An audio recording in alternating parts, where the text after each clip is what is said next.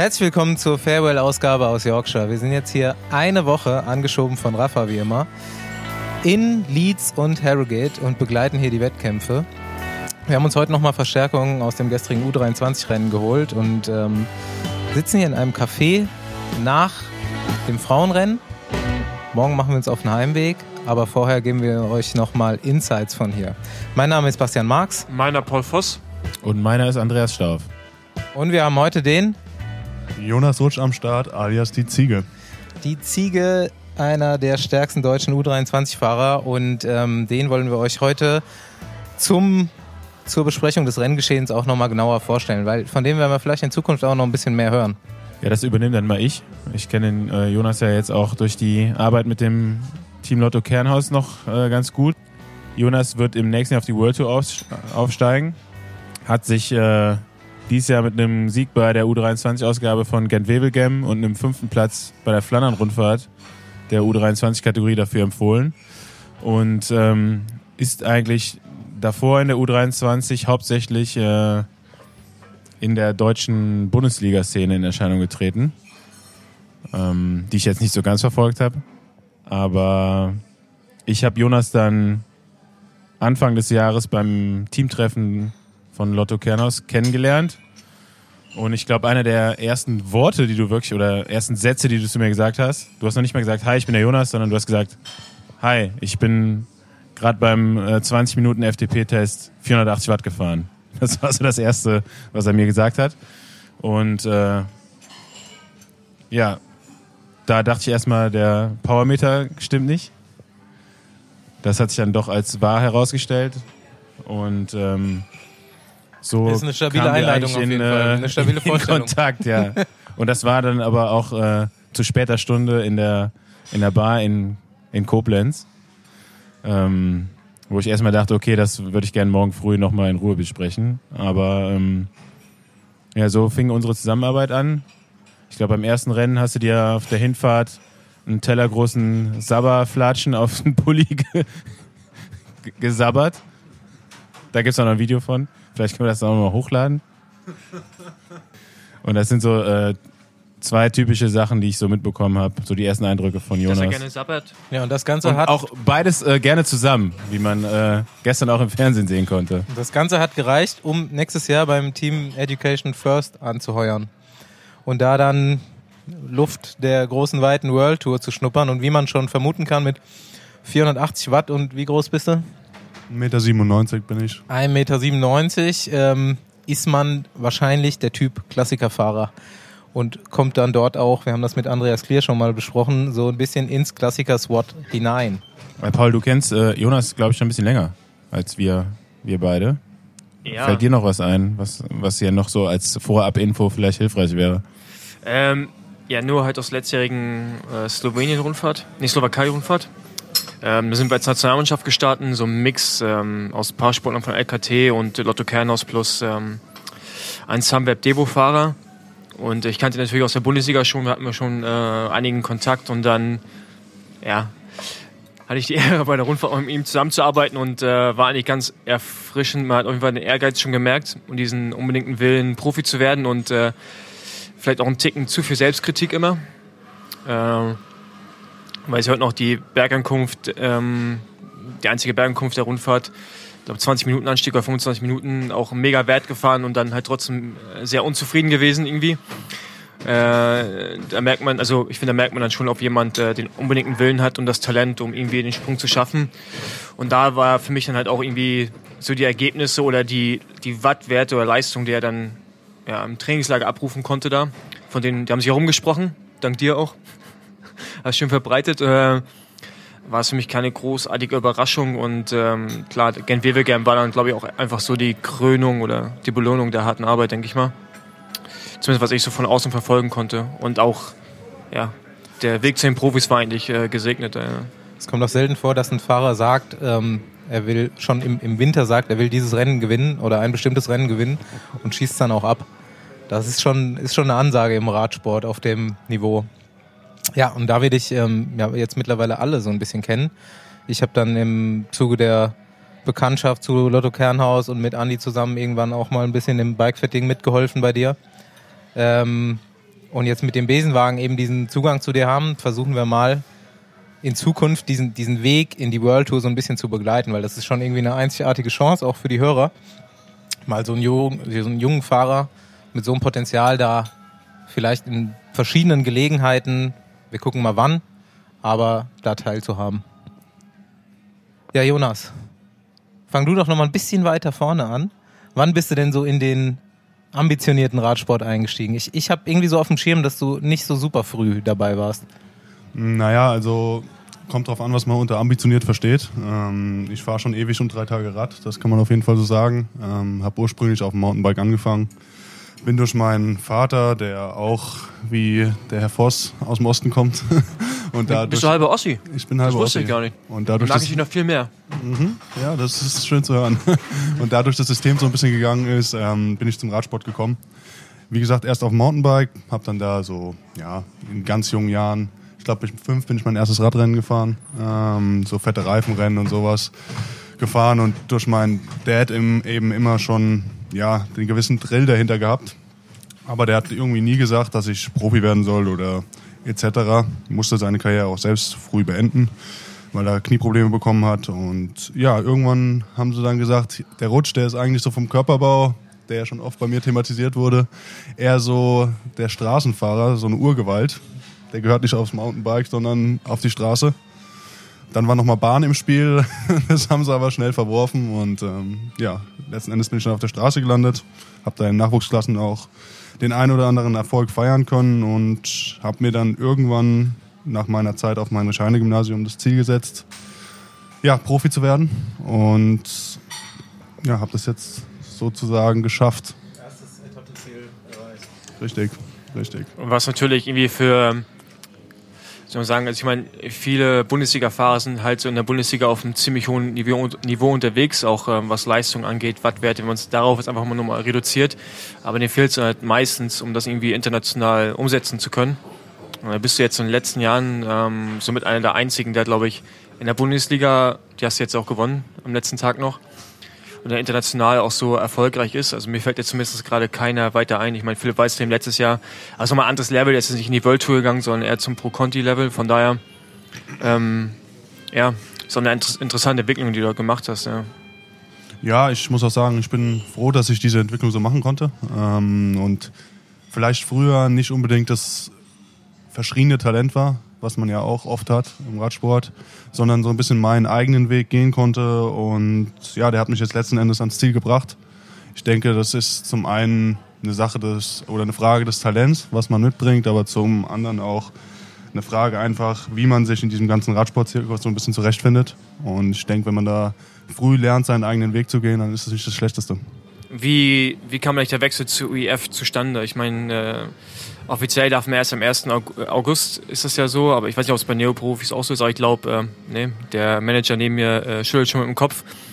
Ähm, aber es war, glaube ich, schon früh, stand es schon früher fest. Ich meine, wir haben mit äh, Andy eigentlich auch dein, ich weiß nicht, ob er den Deal gemacht hat, aber auf jeden Fall ein Teil des Managements, was dich betreut, äh, mit dem Besenwagen und äh, würde, glaube ich, die Zuschauer vielleicht auch schon mal interessieren, wie das zustande kam, wie lange es gedauert hat und ob es äh, vor allem wieder eine Entscheidung aussah, also ob, warum du dich für EF entschieden hast. Ja. Naja, also ich hatte das früher immer so, mein subjektives Empfinden war immer das, dass es ewig sich zieht mit so, ähm, ja, sage ich jetzt mal, mit den Teams und den Zusagen etc. Und ja, der Ken Sommer, der mich ja managt, zusammen mit dem Andi zusammen, hatte mir das auch so, ähm, ja, zu verstehen gegeben, dass das eben ein Prozess ist, der sich länger hinziehen kann. Aber komischerweise war nach Gent, ähm, war klar war der Kontakt dann da. Und dann ging es relativ schnell sogar, dass ähm, die Zusage da kam oder das Angebot. Und ja, wenn man irgendwie die Chance hat, Profi zu werden oder den Traum, dann macht man sich natürlich so ein bisschen ein Bild von den Teams über Pressearbeit, äh, Swap, wie das so, wie die Teams aufgestellt sind, auch die Ergebnisse, guckt sich einzelne Fahrer an. Und ich fand einfach EF mega cool, wie die auftreten und wie sie auch ihre Fahrer entwickelt haben. Ähm, sch- spezifisch jetzt Alberto Petiol war für mich ein Riesending dieses Jahr, dass der die Flandern-Rundfahrt gewinnt. Also, weil er ja auch noch nicht so wirklich ja, ein ge- herangereifter Fahrer ist und auch noch ziemlich jung. und ähm, man es vielleicht auch nicht erwartet hatte, dass er es dieses Jahr gewinnen kann. Und das war für mich dann so ein Indikator, dass einfach, dass, ähm, ja, dass da gute Arbeit gemacht wird. Ja.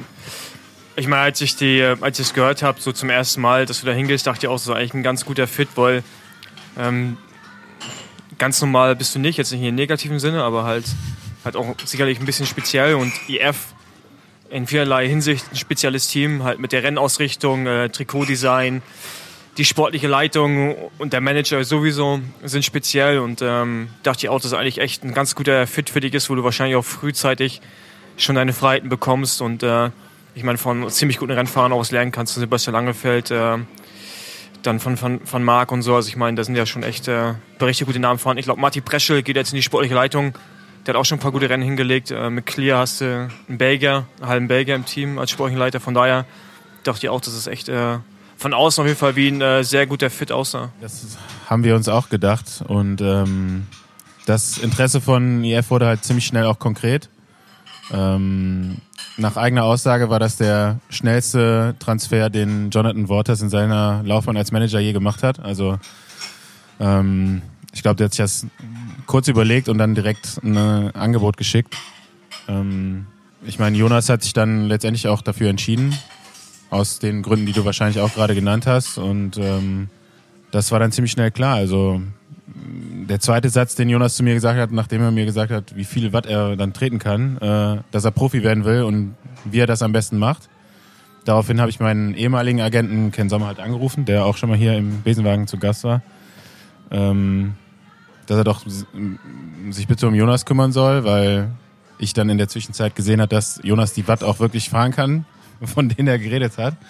Und ähm, das hat ziemlich schnell die Runde gemacht. Also nicht nur für uns war das äh, erstaunlich, was er da so auf die Pedale bringt, sondern mh, auch in den World Tour Kreisen ist das beim einen oder anderen Teammanager dann schnell auf dem Tisch gelandet und ähm, spätestens mit seinem Sieg bei Gent Wevelgem und vor allem in der Art und Weise wie ähm, wurde dann schnell interessant und ähm, dann nach dem fünften Platz in Flandern und der Fahrweise, die auch, sagen wir mal, zumindest von der Leistung beeindruckend war, taktisch, äh, vielleicht nicht so, aber ähm, danach wurden, wurde es ziemlich schnell konkret und ähm, ja, daraufhin haben wir dann, äh, oder sagen wir mal eher Jonas mit seinem Trainer Ralf Grabsch, äh, auch eigentlich hingearbeitet, ne, auf diese Nations Cup Rennen im Frühjahr, die dann mittlerweile dann doch schon ausschlaggebend sind auch für, für U23-Fahrer auf dem Weg zu den Profis. Wie geht's jetzt weiter? Was steht an? Du hast heute mit Andreas Kleer telefoniert. Wann triffst du das Team zuerst? Ja, richtig. Also ich habe jetzt hier mein letztes Rennen erstmal absolviert für diese Saison, ähm, die WM. Das war nur ein Ziel, auf das ich mich auch dementsprechend vorbereitet habe. Ja, waren da gestern vielleicht zum Schluss haben ein paar Körner gefehlt, ähm, muss ich einfach so sagen. Und ähm, das Team werde ich jetzt nach, heut, nach der heutigen Aussage von Andreas wahrscheinlich das erste Mal im ähm, November treffen. Und es ist jetzt aber nächste Woche wird es noch konkreter äh, und dann werden wir die Sache angehen. Und es gibt dann ein Team-Trainingslager oder? Naja, erstmal kriegen wir. Erstmal die Starten? Erstmal kriegen. Nee, nee, das ist in Girona, okay. wo auch der Servicekurs ist. Ähm, da kriegen wir erstmal die Räder. Wurde ja schon groß gesagt, dass ich äh, hier die extra Variante eines Vorbaus bekomme. Ähm, ja, wunderbar. Der 108, nämlich 180, äh, genau das, was wir uns auch vorgestellt 20, haben. Ja, genau. 180 minus 20. Nein, 150er Vorbau. Und ähm, genau, da haben wir schon mal drüber geguckt. Hat es nicht lange zu gucken gebraucht. Er hat mich aufs Rad von Scully gesetzt und ja, dann war das Ding eigentlich geritzt. Genau, und dann gucken wir nochmal die Räder an und dann werde ich auch die europäischen Teamkollegen zumindest kennenlernen. Ja, ich meine, Andreas hat ja schon gesagt, dass du Head Newsblatt und so ähm, auch schon mal ins kalte Wasser geschubst wirst. Ich weiß nicht, ob du die Folge gehört hast, Clear Cut und ähm, ja, dann weißt du ja schon mal, wo es, in welche Richtung es geht im Frühjahr, was auf dich zukommt. Und bin ich auch gespannt, äh, wie du dich da entwickelst oder wie schnell du Schritte machst. Ja. Ja, ich glaube, das, das tut mir ganz gut. Ich glaube, ich bin ein Typ, den man ruhig mal ins kalte Wasser schmeißen kann. ähm, ja, ich denke, da lerne ich am besten. Also Alright, dann kommen wir mal kurz zu dem Rennen von gestern. Das war insgesamt ein beeindruckendes Rennen. Wir haben es schon gesagt, super geil zuzuschauen, super spannend, alles dabei und ähm, Du hast das auf jeden Fall mit an einer Stelle auch äh, gestaltet, das Rennen. War dann am Ende vielleicht nicht das, was du dir erhofft hast, aber ähm, ich dachte, an dem zweiten Berg, glaube ich, des Rennens ähm, gehst du quasi in die Attacke, äh, forcierst das Tempo richtig. Und ich denke nur am Fernseher, Junge, was macht er da? Lass das bitte. Und oben auf der Kante dann aber, dann kommt, kommt das Feld auf, äh, auf die Bergwertung quasi oder auf den Kulminationspunkt. Und da oben ist Windkante und man merkt, okay, gerade hat der Jonas das Feld auf 25 Leute reduziert. Und das ging dann auch wirklich so weiter. Und es war eigentlich ein super schlauer Move. Hättest du jetzt vielleicht nicht komplett alleine machen müssen, aber ähm, du hast auch gesagt, das habt ihr euch auch wirklich so überlegt vorher. Ja, richtig. Wir haben das Rennen vorher, wir wollten hier was bewegen und ähm, wir haben das Rennen vorher analysiert, haben geschaut, wo unsere Stärken liegen und ähm, ja, wenn man Fahrer jetzt wie mich oder auch ähm, den Leon Heinschke im Team hat, dann äh, muss man natürlich so eine Windkantensituation nutzen und die war halt nun mal da oben mit 25 bis 30 km/h Wind von rechts und ja, dann hatten wir gesagt, da oben fahren wir das erste Finale, gucken, dass wir uns am Berg sammeln Mm, davor hatten wir Patrick Haller vorne äh, in der ja, frühen Ausreißergruppe. Das war auch wichtig, weil man hat gesehen, die Amis haben sich komplett verraucht beim Nachführen. Da war nichts mehr danach und ja, dann habe ich vielleicht sah es vom Fernseher erst so aus, wie du es gerade beschrieben hast, äh, wie der, der Rutsch dreht am Rad. Aber das war, wie gesagt, da war ein Hintergedanke und es hat sich ja dann auch ausgezahlt, aber ich war ein bisschen alleine, das stimmt, in der Situation. Aber sie hat sich ausgezahlt von 25 Mann, aber ich habe vielleicht ein bisschen viele Körner da liegen lassen. Die haben mir dann zum Schluss gefehlt auf der finalen Runde. Ja. Und ich denke, dass Georg auch nicht seinen besten Tag hatte, weil normalerweise bei der Konterattacke nach meiner Attacke, die ich auf dem Rundkurs setze, das ist normalerweise sein Ding, da ist er dabei und dann nimmt das Rennen eine ganz andere Richtung. Dann haben wir hier alle ähm, Fäden in der Hand und so war es dann halt nun mal leider nur der zwölfte Platz für Georg und der 15. Platz für mich. Aber so ist Radsport, ne? Ja. Ähm, ich weiß nicht, wie viel du von dem Rennen mitbekommen hast. Die, die Situation mit Eckhoff, wahrscheinlich nichts, ihr habt ja keinen Funk. Daher äh, denke ich mal, waren die Ereignisse nach dem Ziel für dich genauso überraschend wie für alle anderen. Ähm, mittlerweile sollten sie alle mitbekommen haben, dass der Weltmeister, eigentliche Weltmeister ähm, Eckhoff aus äh, den Niederlanden disqualifiziert wurde leider war er nur für 15 Minuten der Weltmeister und danach wurde der Italiener quasi ähm, mit dem ja, Regenbogentrikot äh, geehrt. Und äh, Hintergrund hatte, dass er ja, über zwei Minuten im Windschatten des Teamfahrzeuges gefahren ist. Nach seinem Sturz, den man im Fernsehen auch ganz gut sehen konnte, ähm, hat eine Weile gedauert, bis er aufstehen konnte.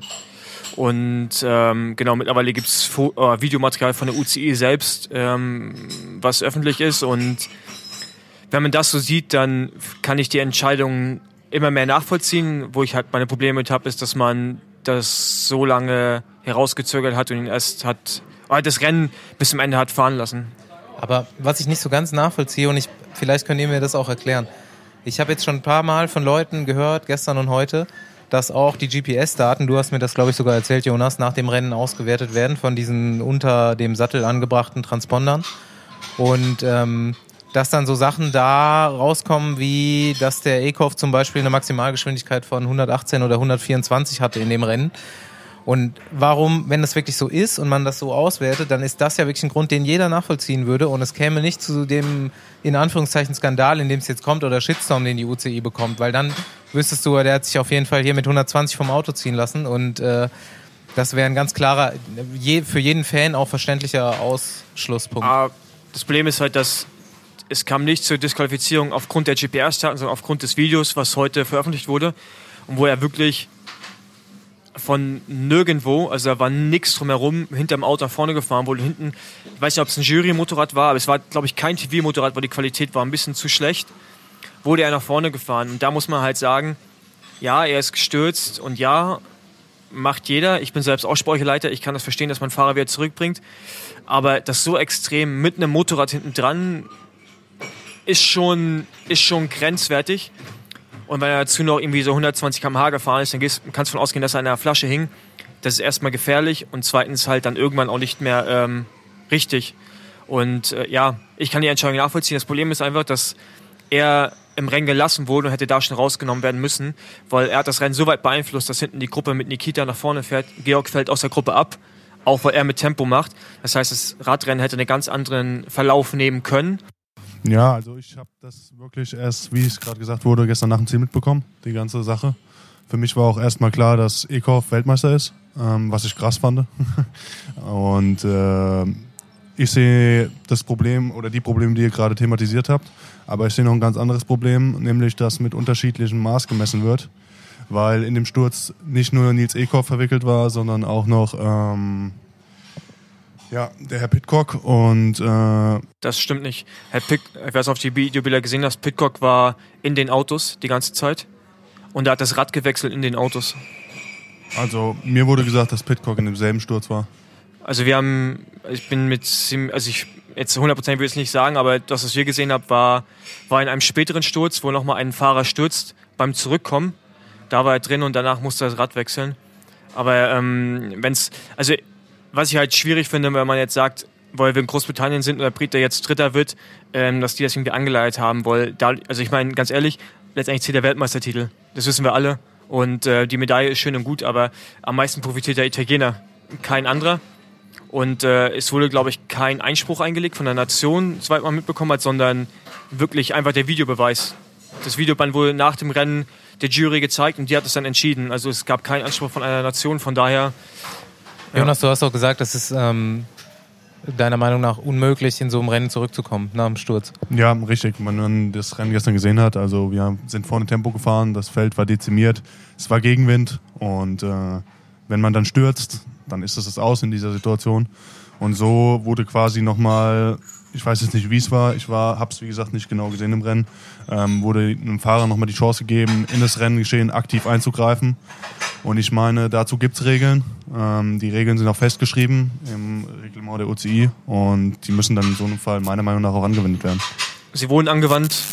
Man muss sagen, fairerweise bei dieser WM konsequent. Gestern allein drei Fahrer bei der U23, eine bei den Juniorinnen. Also sie wurden konsequent durchgezogen.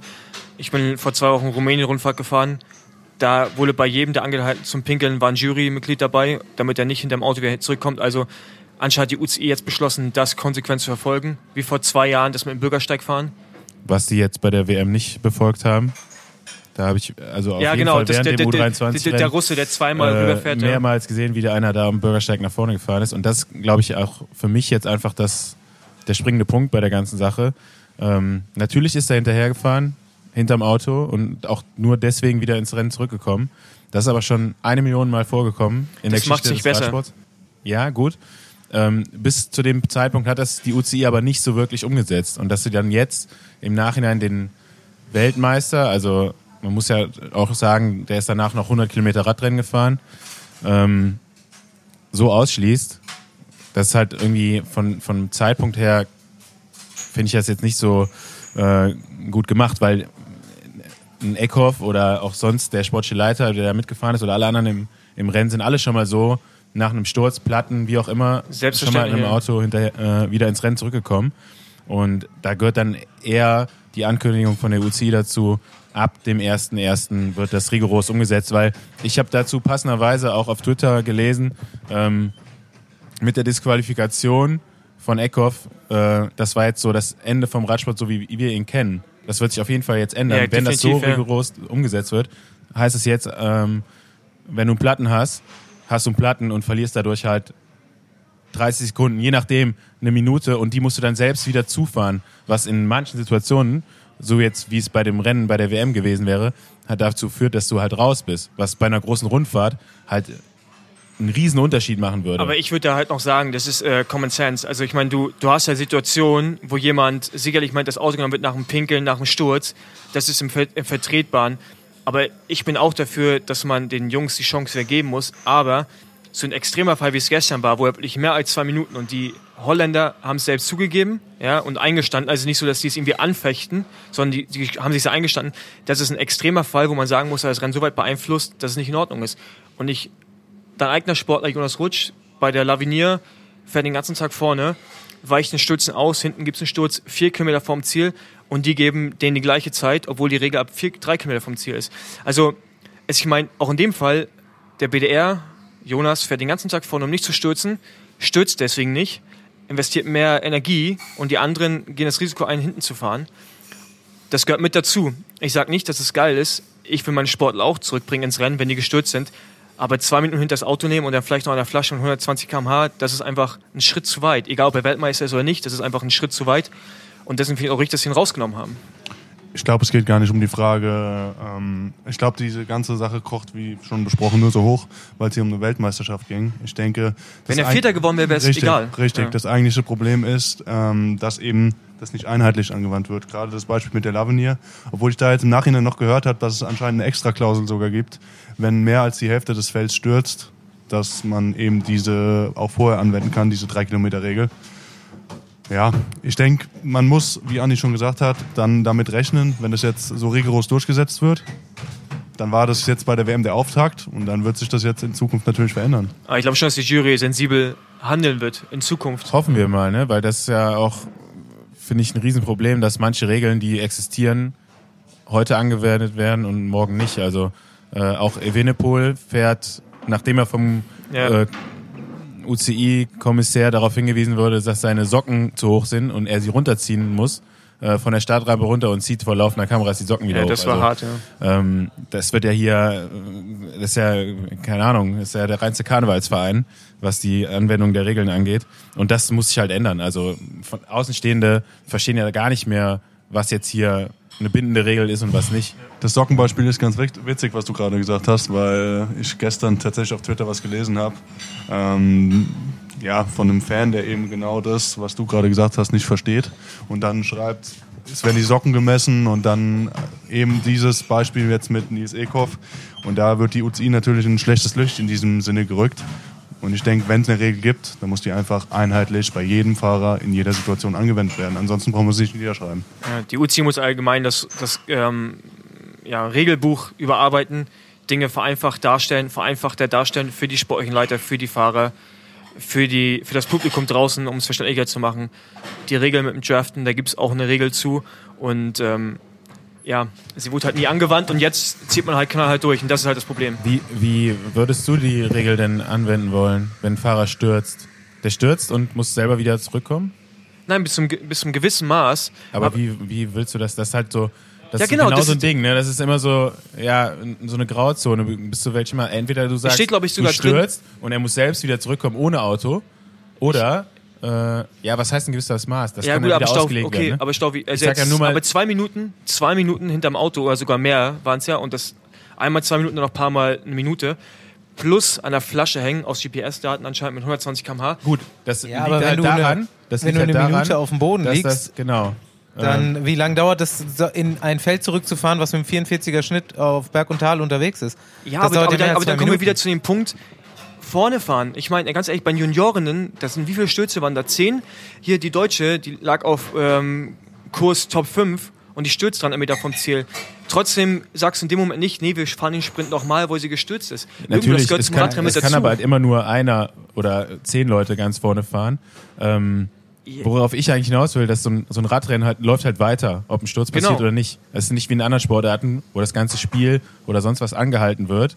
Beim Formel 1 Rennen gibt es eine Safety Car Phase, bis die Leute wieder dabei sind. Und im Radsport wäre es dann halt wirklich, wenn du dann stürzt, bist du halt raus. Ne? Also du bist dann in dem Sinne nicht nur raus aus der Entscheidung von, einer, von einem Eintagesrennen, sondern bei einer Rundfahrt, je nachdem, wo du da stürzt und alleine abgehängt wirst, bist du aus dem Zeitlimit raus und fällst aus der Karenzzeit so, ne? Äh, Nochmal. Ähm, also das, ist halt die Sache. So, wie, wie würdest du das einfach handeln? Würdest du immer noch sagen, okay, äh, ein bisschen Drafting ist erlaubt? Wie, wie würdest du Drafting dann festsetzen oder ein bisschen? Ja, du, du, nee, du musst schon dem, dem, der Jury einen Handlungsspielraum lassen. Wenn du einfach sagst, ab 20 Sekunden bist du raus, dann ist äh, die Kacke am Dampfen.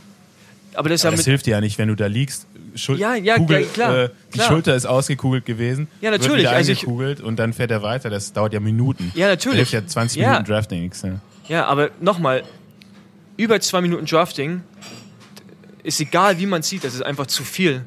Aus, aus, dem, aus dem Nix zurück ins Radrennen kommen und das Radrennen entscheidend mit zu verändern.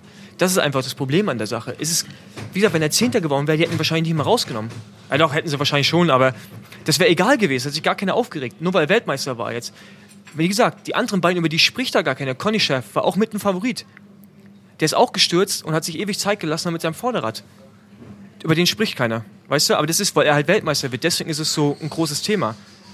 Der, der Jonas, der muss jetzt mal langsam los. Der fährt nämlich heute noch ein Swift-Rennen um richtig Kohle. und muss sich noch ein bisschen warm fahren gehen. Wir äh, bedanken uns, dass du da warst und äh, hoffen, das äh, war nicht das letzte Mal, sondern wie gesagt, dass wir dich noch so ein bisschen begleiten dürfen. Äh, ja, und viel Glück jetzt gleich für äh, den E-Jackpot. Danke, ich werde. Gegen wen fährst du? Ich weiß nicht mehr die genauen Kontrahenten, aber ich werde auf jeden Fall ordentlich reintreten. Mal gucken, dass ich die 500 Watt ein paar Minuten stehen lassen kann. Dann schauen wir mal. Ja, vielen Dank, äh, dass du da warst. Wir gucken uns das gleich nochmal an und trinken ein Bier dabei. Ja.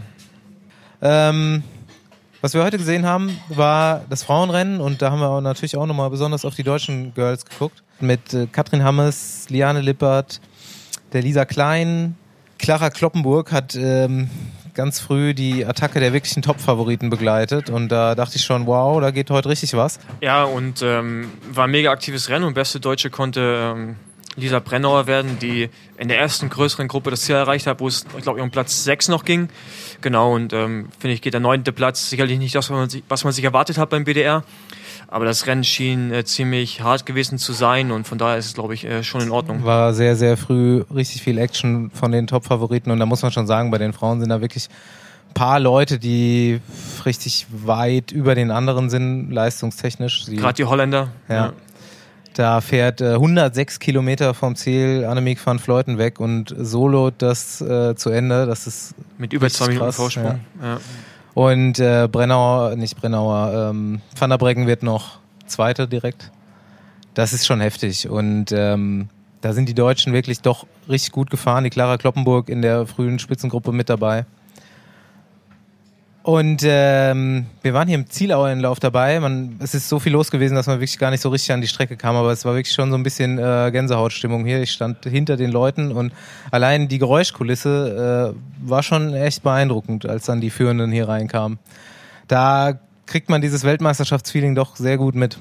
Ja, ich meine, die Briten sind ja eher auch Radsport begeistert, zumindest äh, mögen sie den Radsport an sich. Und äh, in den letzten Tagen war das Wetter halt eher bescheiden im Zielbereich und heute das erste Mal so richtig schön Sonne. Und das hat man auch direkt gemerkt, wie du schon gesagt hast, man hat eigentlich keinen freien Platz mehr gefunden, auch nicht in der zweiten Reihe. Und war schön zu sehen, dass, ähm, ja, dass zahlreiche Fans da an der Strecke standen. Ja, es wird morgen ähnlich bis mehr. Ja. Leider sind wir dann nicht mehr hier am Start. Wir gucken uns den äh, Start in Lietz noch an und setzen uns dann in den Besenwagen zurück nach Köln. Ja.